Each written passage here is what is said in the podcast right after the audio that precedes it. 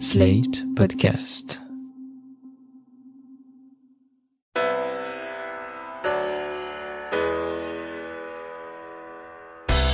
Bonjour et bienvenue dans Le Monde Devant Soi, le podcast d'actu international de Slate.fr. Je suis Christophe Caron et je suis en compagnie de Jean-Marie Cournobani, directeur de la publication de Slate. Salut Jean-Marie. Bonjour Christophe. Et d'Alain Frachon, éditorialiste au Monde et spécialiste des questions internationales. Salut Alain. Salut Christophe. 5, 4, 3, 2, 1. François Mitterrand est élu président de la République. Il y a 40 ans, le 10 mai 1981, la gauche arrivait au pouvoir pour la première fois sous la Ve République avec l'élection de François Mitterrand.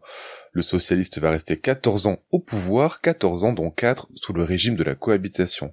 Alors, nous avons entendu de nombreuses voix hein, célébrer cette victoire ces derniers jours, mais je voulais revenir avec vous sur ce moment charnière dans l'histoire récente de la France. Alors, vous étiez deux jeunes trentenaires, tous les deux journalistes. Est-ce que vous pouvez nous raconter votre 10 mai 1981 Jean-Marie, où étiez-vous et que faisiez-vous quand la France a basculé à gauche? J'étais au journal, euh, de les bureaux du service politique du Monde, et nous étions tous là, évidemment, tous au travail, euh, avec euh, des télés allumées, bien sûr, les fenêtres grandes ouvertes, la pluie qui tombait, et une ambiance, évidemment, surchauffée. Pour le journal Le Monde, c'était un événement majeur, parce que le journal avait énormément soutenu la montée en puissance de l'Union de la gauche, et entre Jacques Fauvet, le directeur, et Raymond Barillon, le chef du service politique, il y avait une émotion euh, tous les deux très très forte parce qu'ils arrivaient au bout, au fond, de ce qui avait été aussi en partie euh, un combat du journal. Et voilà. Alors moi, j'étais l'un des journalistes du bureau de l'agence France Presse à Londres. Et donc, euh, il y avait à l'ambassade de France ou ailleurs d'ailleurs des réunions où nous étions conviés pour tenter d'expliquer aux Britanniques que la France n'allait pas devenir communiste. C'était le moment de Margaret Thatcher. Margaret Thatcher était à son premier mandat. Donc, si vous voulez, la pensée dominante était à l'exact opposé sur le plan politique, sur le plan des politiques économiques et sociales, était exactement à l'opposé de ce qui arrivait à Paris. Et l'on s'interrogeait sur ce mystérieux Florentin, cet homme extraordinairement cultivé qui citait de temps en temps des, des poètes ou des grands écrivains qu'il aimait au milieu d'une négociation avec le Parti communiste français qui, il y a quelques années encore, voulait que la France sorte de l'OTAN, qu'elle sorte des communautés économiques européennes et qu'elle abandonne son arme nucléaire. Donc il y avait eu une négociation et c'est tout ça qu'il fallait expliquer aux Britanniques. Il y avait eu une longue négociation pendant plusieurs années euh, entre les deux partis. Le Parti communiste acceptait de rester dans l'OTAN, il acceptait de rester, ça s'appelait les communautés économiques, la communauté économique européenne, et il ne renonçait pas à l'arme nucléaire. Jean-Marie, vous, vous évoquez l'ambiance qui régnait ce soir-là au monde. Je voudrais parler de celle qui régnait dans la France entière. Ce qui frappe quand on regarde les images de l'époque, c'est l'incroyable joie des électeurs de gauche. On a l'habitude des célébrations dans le camp qui remporte l'élection, mais là, on sent une ferveur bien particulière. À quoi c'est dû selon vous? Il y avait en effet une vraie ferveur euh, qui était palpable et qui s'est mesurée dans toutes les images que vous avez pu voir de cette époque où les scènes de liesse dans la rue n'étaient pas feintes, c'était vraiment une émotion très forte parce que il y avait une attente qui était très forte et il y avait eu euh, auparavant 25 un quart de siècle pratiquement de gouvernement de la droite sans possibilité d'alternance ou d'alternative. D'ailleurs, euh, j'ai évoqué rapidement la mobilisation du journal Le Monde en faveur de, de François Mitterrand. C'était en grande partie lié au fait que les responsables du journal à l'époque considéraient que l'alternance était une nécessité et qu'il fallait pour la démocratie française que arrive au moins un jour cette expérience de l'alternance qui jusqu'à présent paraissait euh, fermée. C'était porte et volet clos. Pourquoi? À cause du poids du Parti communiste. Et rappelez-vous de cette formule d'André Malraux, entre les communistes et nous, nous les gaullistes, il n'y a rien.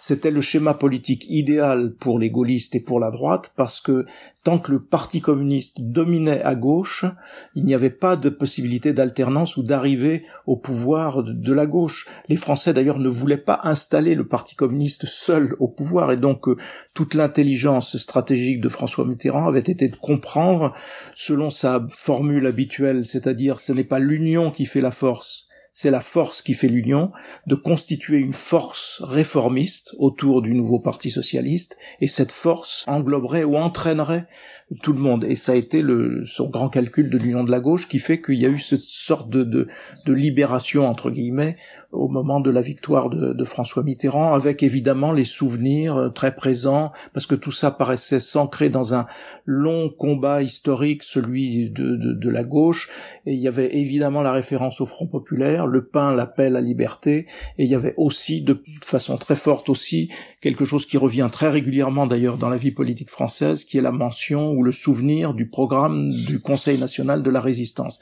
Donc tout cela s'inscrivait dans ce long terme-là, et ce qui en grande partie le, voilà, l'effervescence, la liesse et l'espoir que tout cela avait provoqué autour d'un slogan qui était changer la vie.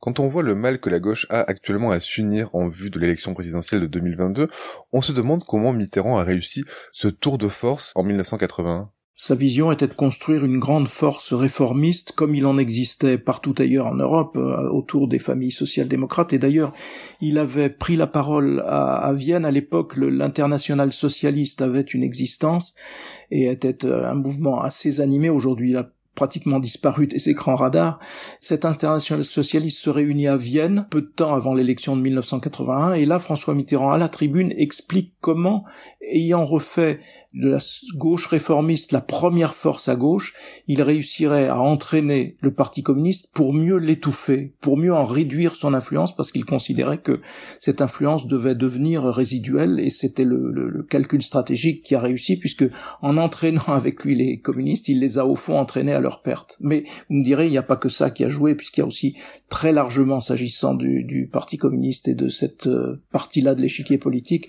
l'influence de, de la situation internationale bien évidemment. Cette union hein, de, des forces de gauche reposait sur un programme commun, ce programme qui a porté donc Mitterrand au pouvoir, qui alliait les, les idées de toute la gauche, des communistes aux radicaux. Est-ce que ce programme a réellement été appliqué une fois Mitterrand à l'Élysée? En grande partie, oui. Ce programme commun qui avait été euh, difficilement actualisé comportait un certain nombre de buts témoins qui manifestaient l'ancrage à gauche du programme de François Mitterrand. C'était à la fois les réformes sociales, la retraite à 60 ans, les 39 heures, pour l'essentiel l'augmentation de tous les minima sociaux, mais aussi euh, un grand programme de nationalisation, nationalisation d'un certain nombre de banques et de groupes industriels, et tout cela a été euh, fait dans, j'allais dire pratiquement dans la première année, ou j'allais dire à marche forcée, en tout cas très rapidement. Alain, euh, vous avez évoqué euh, la crainte et l'inquiétude des Anglais le soir du 10 mai 1981.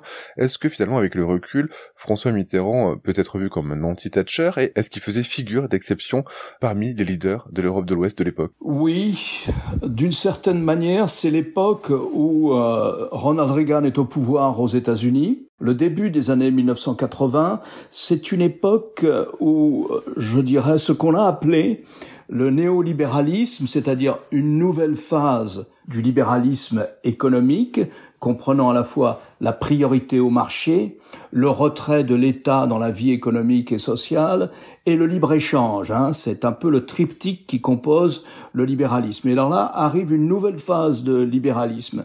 Il faut dire que les expériences social-démocrates marquaient le pas. C'est notamment ce qui est arrivé en Grande-Bretagne. Et ce qui est arrivé, on peut dire pas vraiment l'expérience social-démocrate dans ce cas-là, mais ce qui est arrivé au Parti démocrate américain. Si vous voulez, il y a eu, accompagnant tout cela, on n'en était pas forcément conscient à l'époque, il y avait aussi la révolution dans les technologies de la communication. Et tout ça fait que Mitterrand apparaissait certainement comme une exception. Il y avait euh, en Scandinavie, notamment dans l'Europe du Nord, il y avait eu des gouvernements social-démocrates depuis la guerre. Ce n'était pas une surprise. L'alternance avait lieu tout à fait normalement entre les partis de centre droit et les partis de centre gauche. Il n'y a qu'en France qu'il n'y avait pas cette alternance. Il n'y a qu'en France. Et elle se produit à un moment où cette pensée social-démocrate est sur le recul pour des raisons euh, qui seraient assez longues à expliquer et qui relèvent du temps long de l'histoire, ou en tout cas du temps moyen, oui, la France paraissait comme une exception à cette époque. Et d'ailleurs, de l'autre côté du Rhin, chez notre grand voisin et partenaire dans la construction de l'Europe, en Allemagne, c'est aussi l'arrivée d'un gouvernement chrétien-démocrate qui succède à un gouvernement social-démocrate. Et d'ailleurs, il y a, un événement qui symbolise ce, à côté, en quelque sorte, de la France par rapport au reste du monde occidental, qui est de la grande réunion que François Mitterrand organise à Versailles pour recevoir les principaux dirigeants euh, du monde, et où il y a donc un face-à-face, en tout cas un tête-à-tête avec euh, Ronald Reagan, et on mesure à ce moment-là, dans ce sommet de Versailles, à quel point la France est loin, en effet, des nouveaux canons euh, de l'économie qui vont s'installer et qui vont petit à petit s'installer un peu partout sous le nom de, de l'ultralibéralisme, en tout cas certainement en Angleterre et aux États-Unis, moins chez nous, mais avec pour le gouvernement de François Mitterrand des, difficultés économiques de plus en plus grandes qui vont aboutir au grand tournant de 1983. Et comment était-il euh, perçu par les leaders euh, étrangers? Pour ce qui concerne Margaret Thatcher, ils n'étaient pas évidemment du même bord, mais ils se sont bien entendus. En ce qui concerne le partenaire allemand, c'est la naissance d'une amitié étonnante entre deux hommes totalement différents, mais qui avaient un point commun, c'était d'avoir connu la guerre, Helmut Kohl et François Mitterrand. Ensuite, après Ronald Reagan, avec lequel les relations n'ont pas été mauvaises, mais après Ronald Reagan viendra George Bush père, qui était le vice-président de Ronald Reagan, donc un républicain lui aussi, avec laquelle là encore naîtra quelque chose qui ressemble à une amitié. Ces deux hommes se consultaient régulièrement et étaient très souvent pour les questions internationales, et notamment celle qui va dominer d'une certaine façon l'histoire du monde à cette époque, qui est l'effondrement de l'Union soviétique. Ça va être le dossier essentiel de George Bush père à la Maison Blanche, et ce sera aussi pour les Européens la question clé de l'avenir des communautés européennes, et donc ce sera pour François Mitterrand et pour Helmut Kohl et pour Margaret Thatcher aussi et les autres la question clé du tournant que doit prendre la communauté économique européenne, puis l'Union européenne face au démantèlement de l'Union soviétique. Je dirais que je n'ai entendu que du respect à l'adresse de François Mitterrand, qu'il s'agisse du Moyen-Orient, euh, le Premier ministre Melamen Begin, mais il est, François Mitterrand était un ami de Shimon Peres qui reviendra ensuite au pouvoir. Le roi de Jordanie l'appréciait énormément, les Égyptiens aussi, euh, Moubarak, et je dirais qu'il était sollicité comme quelqu'un qui avait une grande connaissance de la scène internationale et qu'il a noué des relations qui, la plupart du temps, étaient des relations de confiance avec ses homologues étrangers. Je ne sais pas si Jean-Marie dirait la même chose. Oui, je dirais la même chose avec quelques événements qui marquent chacune de ces relations. Par exemple, dans la relation avec Margaret Thatcher, il y a le soutien immédiat et inconditionnel de François Mitterrand à la Grande-Bretagne au moment de la guerre des Malouines ce qui n'est absolument pas évident, ne serait-ce que parce que une grande partie de l'armement de la flotte argentine vient de France avec des missiles qui sont notamment français. Mais François Mitterrand, j'allais dire presque instinctivement, colle aux Britanniques, considérant que le devoir de la France est d'être au plus près de cet allié historique. Et ça, dans la relation avec Margaret Thatcher, ça comptera et ça a compté énormément, avec euh, toujours une petite pointe euh, d'ironie affectueuse de François Mitterrand vis-à-vis de Margaret Thatcher, parce qu'il en effet il ne prenait pas du tout la même chose, mais il s'appréciait, je crois, énormément. Avec Helmut Kohl, moi je me souviens de nombreuses conversations avec euh, l'ancien chancelier, et qui m'expliquait toujours que euh, avait beaucoup réfléchi, beaucoup observé, mais que in fine il avait trouvé le moyen de d'entrer vraiment en contact avec François Mitterrand et il m'avait dit je sais qu'avec François il faut toujours faire une ou deux genuflexions devant lui d'abord parce qu'il est le roi de France, et ensuite nous pouvons parler au fond, et ainsi de suite. Et il y avait une complicité, malgré le fait que il y avait chez François Mitterrand, il y a eu une résistance presque, là encore instinctive, à l'idée d'une unité allemande sans contrepartie.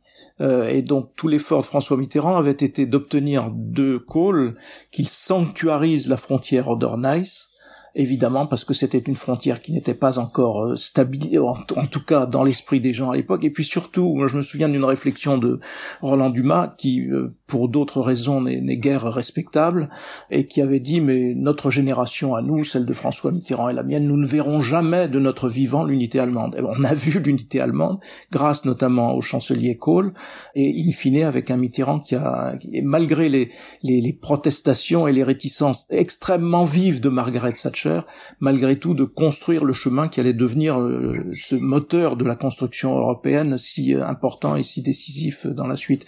Et avec euh, George Bush père, était née une complicité très grande et une, une vision stratégique très grande commune qui fait que la France s'est aussitôt rangée du côté des États-Unis lorsqu'il a fallu, lors de la première guerre du Golfe, qui était consécutive à l'invasion d'une partie du Koweït par l'Irak de Saddam Hussein. Mais au-delà des relations entre personnes, comment est-ce qu'on pourrait qualifier le positionnement euh, de la France mitterrandienne sur le plan international? Après un De Gaulle qui espérait restaurer la grandeur de la France et qui jouait la carte d'une certaine indépendance, après un VGE plutôt, euh, disons, attentiste, quelle serait la doctrine Mitterrand en géopolitique, si toutefois il y en a une? Je dirais que c'était un, un atlantiste de cœur, Hein, au départ, François Mitterrand aime les États-Unis, il y a souvent voyagé. Je me souviens de sa campagne électorale en 1974, j'étais avec lui, c'était une réunion politique près de Strasbourg. Je ne sais pas pourquoi le sujet est venu sur la table dans cette réunion politique, mais il s'est mis à parler de l'architecture de San Francisco comparée avec l'architecture de Los Angeles et de New York.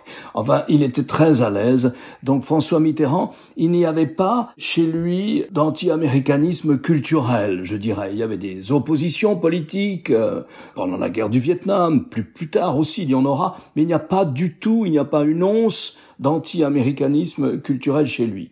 Alors, sur le plan de l'Alliance Atlantique, dont c'est un atlantiste, il est partisan de l'Alliance Atlantique et il fera entériner au Parti communiste français le maintien de la France dans l'Alliance Atlantique. Depuis 1966, la France ne faisait plus partie du mécanisme militaire intégré de l'Alliance Atlantique, mais enfin, elle restait membre de l'OTAN. C'était un peu le mouton noir de l'OTAN, celui qui voulait avoir en même temps des relations euh, fortes avec l'Union soviétique, tout en restant membre de l'Alliance. Donc ça, c'était la vision française euh, assez largement partagée dans l'élite, je dirais, de la, de la politique étrangère française. François Mitterrand était là, sans, sans anti-américanisme, anti-américanisme que l'on trouvait dans le parti gaulliste, hein, pas forcément chez Charles de Gaulle, mais qu'on trouvait dans le parti gaulliste et dans la droite française, comme dans une partie de la gauche française, aussi toute une partie de la gauche française.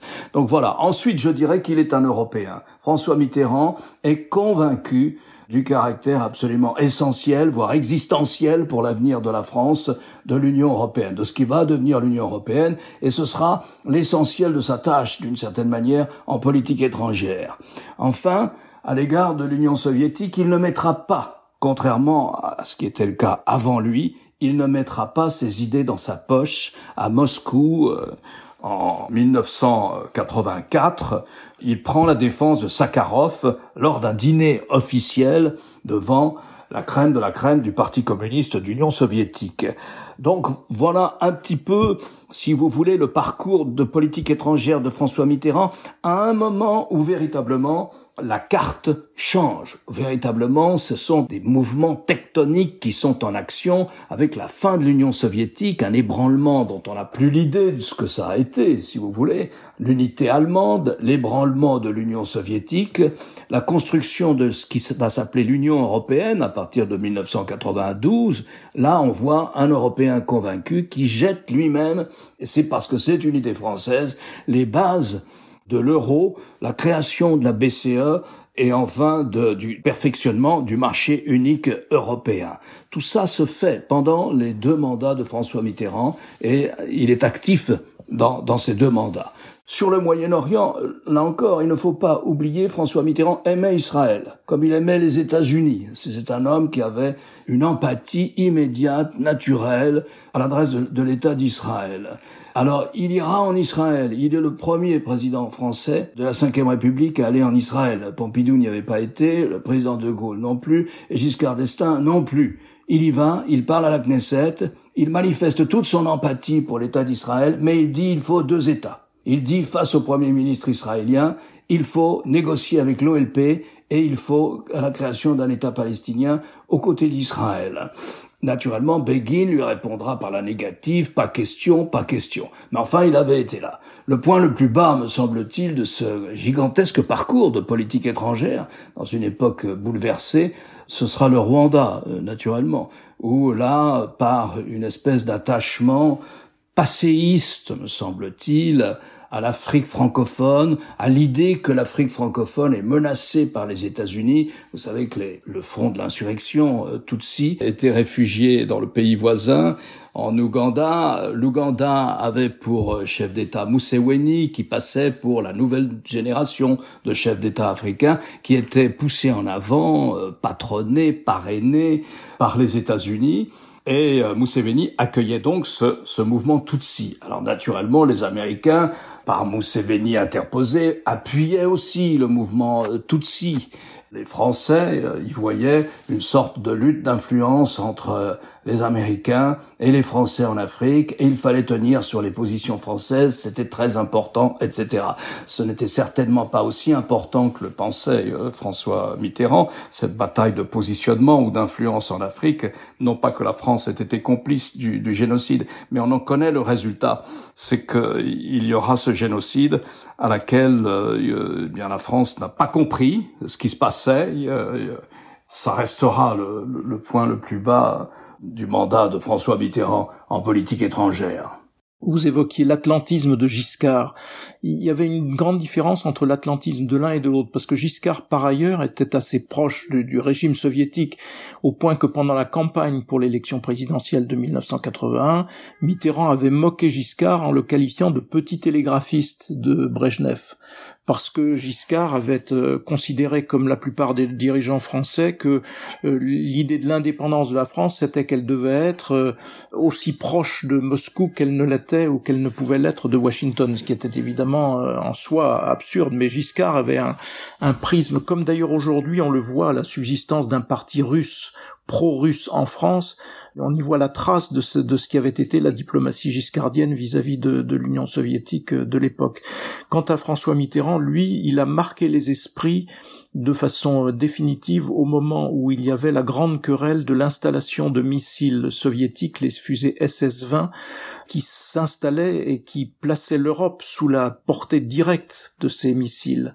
Et François Mitterrand avait fait un grand discours pour que l'on sache bien de quel côté serait la France en disant les missiles sont à l'Est, Monster les pacifistes sont à l'ouest, parce que toute la propagande au contraire communiste consistait à dire que, évidemment, l'Union soviétique était là, le, temple des pacifistes et que l'agressivité venait de l'impérialisme occidental et de l'impérialisme américain. Donc les pacifistes sont à l'ouest, les fusées sont à l'est. C'est le grand discours de, de, François Mitterrand qui euh, prend parti dans cette querelle et, marque évidemment les esprits et ce qui sera ensuite l'orientation de l'ensemble d'ailleurs de l'Union européenne. Il y a en revanche un point où il a été très fortement contrarié par euh, son ami euh, George Bush, c'est que dans l'idée de François Mitterrand, il devait y avoir au fond euh, un noyau européen fort, très intégré, de plus en plus intégré autour des pays fondateurs, et pour accueillir les pays nouvellement libérés du joug soviétique et qui accédaient à la démocratie et à la liberté, faire une sorte de confédération, donc deux cercles, un cercle, un noyau dur, et autour une confédération qui permettrait d'accueillir de façon avec des contraintes beaucoup plus légères les pays de nouveau de l'Europe de l'Est, ex-Europe de l'Est. Or, la vision de George Bush était que la structure qui devait accueillir tous ces pays, c'était l'OTAN, qu'il fallait élargir l'OTAN autant que de, de besoin, et au fond euh, réduire la construction européenne à une simple zone de libre-échange, qui était aussi euh, la stratégie britannique. Et donc euh, l'idée de François Mitterrand a été aussitôt contrariée, notamment par la Tchécoslovaquie de Václav Havel, qui s'était aussitôt évidemment aligné sur les positions américaines et n'a jamais vu le jour. Alors quand on y repense aujourd'hui, on se dit que c'était peut-être la bonne idée et que l'élargissement aurait évidemment posé beaucoup moins de problèmes dans la façon dont François Mitterrand l'évoquait ou ou le pensait plutôt que cette union qui a été faite à un moment à marche forcée. Bon, maintenant les choses sont faites et il faut avancer, mais là il y a été, il y a eu un vrai hiatus entre la vision mitterrandienne et la vision américaine. Je voudrais terminer maintenant avec la question de l'héritage, ou plutôt des héritiers. Est-ce que vous voyez des héritiers de François Mitterrand dans la classe politique d'aujourd'hui, Jean-Marie?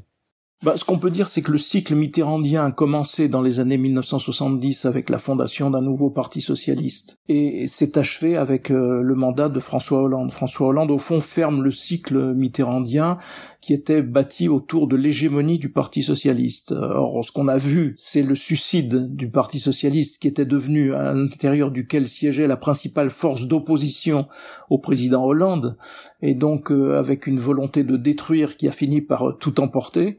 Et donc euh, pour le moment, il n'y a pas de. Je pense que ce cycle, en effet, est bien achevé et qu'il faut réfléchir les choses, penser les choses autrement, avec notamment le fait qu'aujourd'hui, la gauche, c'est davantage des écologistes et des gens qui sont à l'extrême gauche, et ainsi de suite, plutôt qu'un parti socialiste qui aujourd'hui ne produit plus rien. Donc, c'est toute une tâche immense qui est devant eux, parce qu'il faudra reconstruire et recrédibiliser une force réformiste et pour le moment, nous en sommes loin compte tenu de ce qui s'est passé euh, et de ce qui se passe encore aujourd'hui sous nos yeux. Et d'une certaine façon, on retrouve d'ailleurs euh, à petite échelle ce qui existait du temps où le Parti socialiste, les réformistes étaient bloqués par la force du Parti communiste. Aujourd'hui, ils sont bloqués par euh, la place qu'occupe l'extrême gauche de Jean-Luc Mélenchon dans le dispositif de la gauche. Et tant que ce Mélenchon occupera cette position clé, il n'y aura pas d'avenir pour les réformistes en France. En tout cas, pas à vue on est devant une période qui risque d'être en effet assez longue, même si euh, dans l'histoire politique, il y a des renversements qui sont parfois surprenants. Juste pour résumer François Mitterrand, il faut se référer à sa dernière adresse aux Français, celle où il dit je, serai toujours avec vous, je crois aux forces de l'esprit. Et il livre deux commandements qui, à mon avis, sont essentiels pour la gauche d'aujourd'hui et surtout celle de demain. Il leur dit ne séparez jamais l'égalité de la liberté. Donc ne séparez jamais le combat pour l'égalité du combat pour la liberté. D'une part, ça c'est pour la politique intérieure. Et pour la politique extérieure, ne séparez jamais l'ambition et le destin de la France de la construction européenne. Et je pense que cet héritage-là mérite d'être cultivé et prolongé. Un discours prononcé par François Mitterrand lors des vœux du 31 décembre 1994 que vous pouvez retrouver sur le site de l'INA et de l'Institut François Mitterrand. Nous vous mettrons le lien dans la description de ce podcast. Merci Alain pour ces analyses et anecdotes personnelles. Merci Jean-Marie à vous aussi. Je rappelle qu'on vous retrouve comme chaque semaine dans votre émission politique sur France 24, visible sur slate.fr. Et cette semaine, vous évoquez la montée en puissance de Marine Le Pen. Merci messieurs et à la semaine prochaine pour un nouvel épisode du Monde devant soi. Merci Christophe. Au revoir Christophe. Retrouvez le monde devant soi chaque vendredi sur slate.fr, votre plateforme de podcast préférée.